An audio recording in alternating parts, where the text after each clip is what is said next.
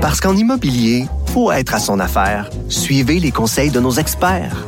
Via Capital, les courtiers immobiliers qu'on aime référer. Bonne écoute.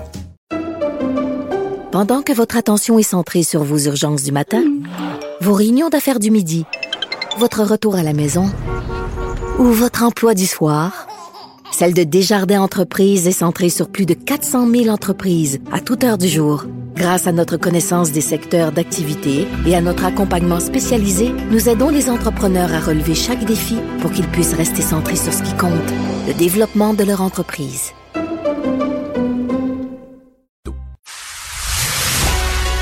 Il manie l'idée, la réflexion, la persuasion, le silence. Mario Dumont. Informé, cultivé, rigoureux. Il n'est jamais à court d'arguments. Mario Dumont. Pour savoir et comprendre. Bonjour tout le monde, bienvenue à Cube Radio. Bonne fin d'après-midi. Eh bien, euh, journée marquée par cette euh, nouvelle, euh, toujours dans le grand domaine des vols de voitures. J'avoue que celle-là, je l'avais pas vue, mais il y a des voleurs de voitures qui mettent des AirTags, qui mettent quelques jours ou quelques semaines avant de procéder au vol, vont déjà identifier un véhicule. Ils vont y mettre une petite puce de sorte qu'avec leur téléphone cellulaire, avec leur portable, ils vont pouvoir suivre le véhicule. Euh, il y a une jeune femme qui a découvert ça, qui s'est rendu compte de ça par accident, qui avertit tout le monde. Et il semble qu'elle ne serait pas la seule. Donc, avant de vous faire voler votre véhicule, en plus, vous seriez espionné. On joint tout de suite l'équipe de 100% Nouvelles. 15h30, c'est le moment d'aller retrouver Mario Dumont. Bon après-midi, Mario. Deuxième semaine de grève qui commence pour des milliers d'enseignants qui sont affiliés à la FAE. On va entendre euh, tout de suite la présidente de la FAE, suivie du ministre de l'Éducation, Bernard Drinville. On dit qu'il faudrait que les centres de services se dotent d'un protocole d'accueil. On vous parle pas d'ouvrir des classes, on vous parle pas d'ajouter des profs, on vous parle de bien évaluer les élèves. Même ça, en ce moment, les centres de services ont de la difficulté à nous dire, oui, ils veulent pas se créer d'obligations. Les centres de services scolaires, quand ils n'ont pas d'obligations, c'est parce qu'ils veulent se donner le droit de pas être obligés de le faire. Et ça, après ça, c'est les profs, c'est le personnel scolaire qui paye pour. C'est pas vrai. Ça, là, il, y a des, y a des affectations qui se font au mois de mai, il y a des affectations qui se font au mois de juin, mais malheureusement, il y en a beaucoup trop qui se font au mois d'août. Et là, que la FAE parle à ses membres et, et qu'ils s'entendent. Mais moi, de me faire dire que on peut pas le faire parce que ça relève d'une autre entente, ben là, on est en train de négocier, là. Mario, as-tu l'impression que les partis se sont rapprochés? Non.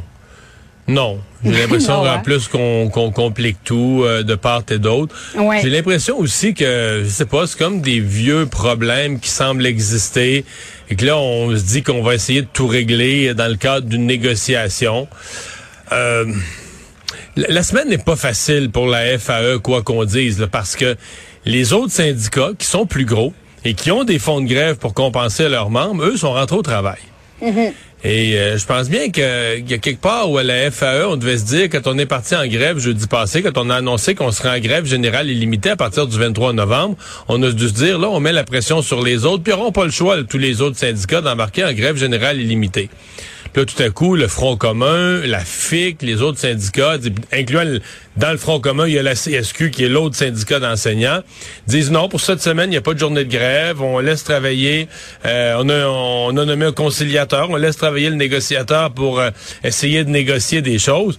Et les gens de la FAE, qui eux ont pas de fonds de grève, se retrouvent seuls à la rue avec leurs membres, euh, se retrouvent dans une espèce de, de, de kit ou double. Soit ils vont en sortir en héros et qu'ils auront été ceux qui auront fait bouger le gouvernement, ou ça, ils vont, ils vont en ressortir. Euh, tu sais, quand tu joues qui est tout double, là, tu gagnes ou tu perds. Mais si tu perds dans ce cas-ci, pourraient se retrouver avec des semaines de, de, de, grève très, très coûteuses pour leurs membres et qu'ils euh, obtiennent rien de plus que les autres ou rien de plus vite que les, que les autres syndicats. Donc, c'est une, euh, c'est une partie de bras de fer, un choix stratégique là, qui a été fait par la FAE, euh, comme celui de pas avoir de fonds de grève, mais c'est des choix stratégiques euh, qui sont, qui sont lourds de portée. Là. Je me mets dans la peau des enseignantes qui n'ont pas de revenus. Oui, c'est souvent très, très long de, récupérer cette perte de revenus une fois que le conflit est terminé. Mario, la FAE s'est payé un sondage euh, pour sonder euh, l'appui des Québécois vis-à-vis des revendications des enseignants. Est-ce que ça, ça peut venir mettre de la pression sur le gouvernement? Ben euh, oui et non. C'est des choses, je pense que le gouvernement doutait déjà, la plupart des gens, augmenter le salaire des enseignants, mhm. oui, atteindre la moyenne canadienne. Je pense que ça, c'est le genre d'affaires, ça a l'air du gros bon sens. Mais si on avait mis dans le préambule de la question, sachant que les Québécois sont 17% plus pauvres que l'Ontario, c'est ça aussi, là. C'est oui, on veut rattraper la moyenne, mais on est une province vraiment quand même, même malgré le rattrapage des trois, quatre dernières années, souvenons-nous toujours qu'au milieu des années le 2010, mettons vers 2014, 15, on était la province la plus pauvre au Canada. Donc ça veut dire que dans tous les métiers, tout le monde est moins payé. Tout le monde gagne moins. Bon, là, on rattrape un peu. Puis oui, on veut mieux payer nos enseignants. Maintenant, euh, tu sais, donc c'est un sondage. Les Québécois appuient. De toute façon, les Québécois appuient l'idée que qu'on règle avec les enseignants, qu'on améliore euh, ce qui se passe comme ça. On doit évaluer les élèves qui ont des difficultés plus rapidement. Je veux dire, euh, je, tu me demandes même c'est qui l'autre 10 là. Mais tu après ça, c'est est-ce qu'on a le monde, est-ce qu'on a les capacités de le faire? Fait que tu sais, c'est des choses. Bon. Ça, la question des classes spécialisées, c'est intéressant parce que ça, c'est le nœud du problème, la composition de la classe. Et euh, quand on dit que les parents appuient les, euh, les enseignants, je serais curieux d'entendre mhm. les parents qui ont des enfants avec des difficultés particulières. Parce que moi, j'étais député. Moi, je l'ai vécu quand le train roulait en sens inverse sur le rail. Qu'il y avait des classes spéciales que les parents que leurs enfants allaient dans des classes spéciales venaient nous dire là ça a pas de bon sens mon enfant est isolé puis il est mis à part puis euh, il pourrait les inclure dans les groupes. Ça là c'est pas c'est pas un ministre de l'éducation qui a pensé à ça la nuit qui s'est réveillé le matin puis qui s'est dit je vais les inclure c'est des années de revendications de parents qui disaient on met nos jeunes à part non, euh, le juste équilibre, il est quoi? Est-ce qu'il faut recréer certains groupes, là, au moment où on manque de profs, mais est-ce que tous les parents seraient d'accord avec ça si on leur réannonçait l'automne prochain? Bon, la suite des négociations, là, il y a une décision qui a été prise. Votre enfant, on le retire du groupe régulier, il nuit, il est tannant, il comprend pas bien l'école, il retarde le groupe, on le ramène dans une classe spéciale. Puis qu'on euh, pense que les parents vont tous applaudir ça puis dire ah ben je suis tellement content. Moi j'appuyais la FAE puis je les appuie encore tu sais, c'est pas si simple. Je me Mais mets est-ce qu'il y avait le système à trois vitesses à ce moment-là, Mario, où la crème, la crème va au privé, par la suite, tu le sport-études au public, et tu ceux qui, qui, sont incapables d'être dans le sport-études, qui sont dans le régulier, puis là, tu te retrouves avec davantage d'élèves qui ont, qui ont des difficultés. Moi, ce qui me concerne, il devrait pas y avoir, il, mm. devrait y avoir des programmes de qualité pour tout le monde. Là, cette histoire de trois vitesses, parce que c'est une façon d'attaquer le privé, d'attaquer les programmes particuliers. Mais tu sais, les programmes particuliers, là, ça stimule plein de jeunes, ça améliore la réussite scolaire.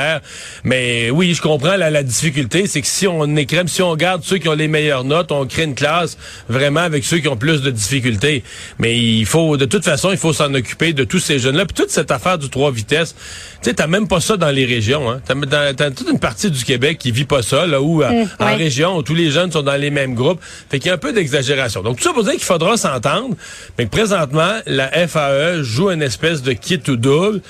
Puis je suis présentement, là, je suis pas certain qu'ils ont le gros bout du bâton, alors que tous les autres syndicats présentement laissent travailler le, conciliateur puis négocient pendant qu'eux sont dans la rue. Mario, juste pour terminer les, les, négos dans le secteur public, dans le Front commun, il y a plusieurs syndicats, il y a la FTQ notamment. Et à la COP, la COP 28 qui va commencer ce jeudi à Dubaï, euh, évidemment c'est sur les changements climatiques, figure le nom de Magali Picard. Elle est présidente de la FTQ et elle, elle doit se rendre à la COP 28 alors que rien n'est réglé actuellement. Comment tu vois sa, présence à Dubaï alors qu'on est en pleine négociation dans le secteur public du Front commun?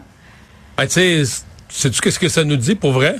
Ça nous dit justement qu'on mm. n'est pas si avancé que ça dans la négociation. Je pense que s'il y avait une possibilité que durant ces journées-là, on arrive là, dans le, le, fameux mot arriver dans le crunch là, de la, de la discussion finale où on va chercher le dernier un demi pour cent qui amène la signature.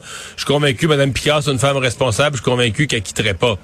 Ce que ça nous dit, c'est qu'on est encore dans le sectoriel. on est on est loin du compte dans la négociation et qu'elle, si elle se rend à Dubaï, bon, euh, est-ce qu'elle a un rôle, je sais pas, dans la COP, là, ça faudrait qu'on nous l'explique. Sincèrement, je suis un peu sceptique, mais enfin, mais si elle le fait, euh, je suis convaincu que c'est parce qu'elle sait bien qu'on est, on n'arrivera pas cette semaine, on n'arrivera pas au crunch final du, de, de, de, la négociation, qu'on est encore, on est encore loin de ça.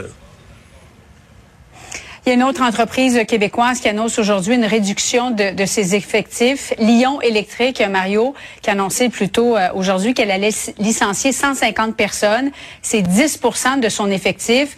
Bon, il y a eu Québécois, Desjardins, Banque Scotia, maintenant Lyon Électrique. Est-ce que ça commence à être préoccupant selon toi?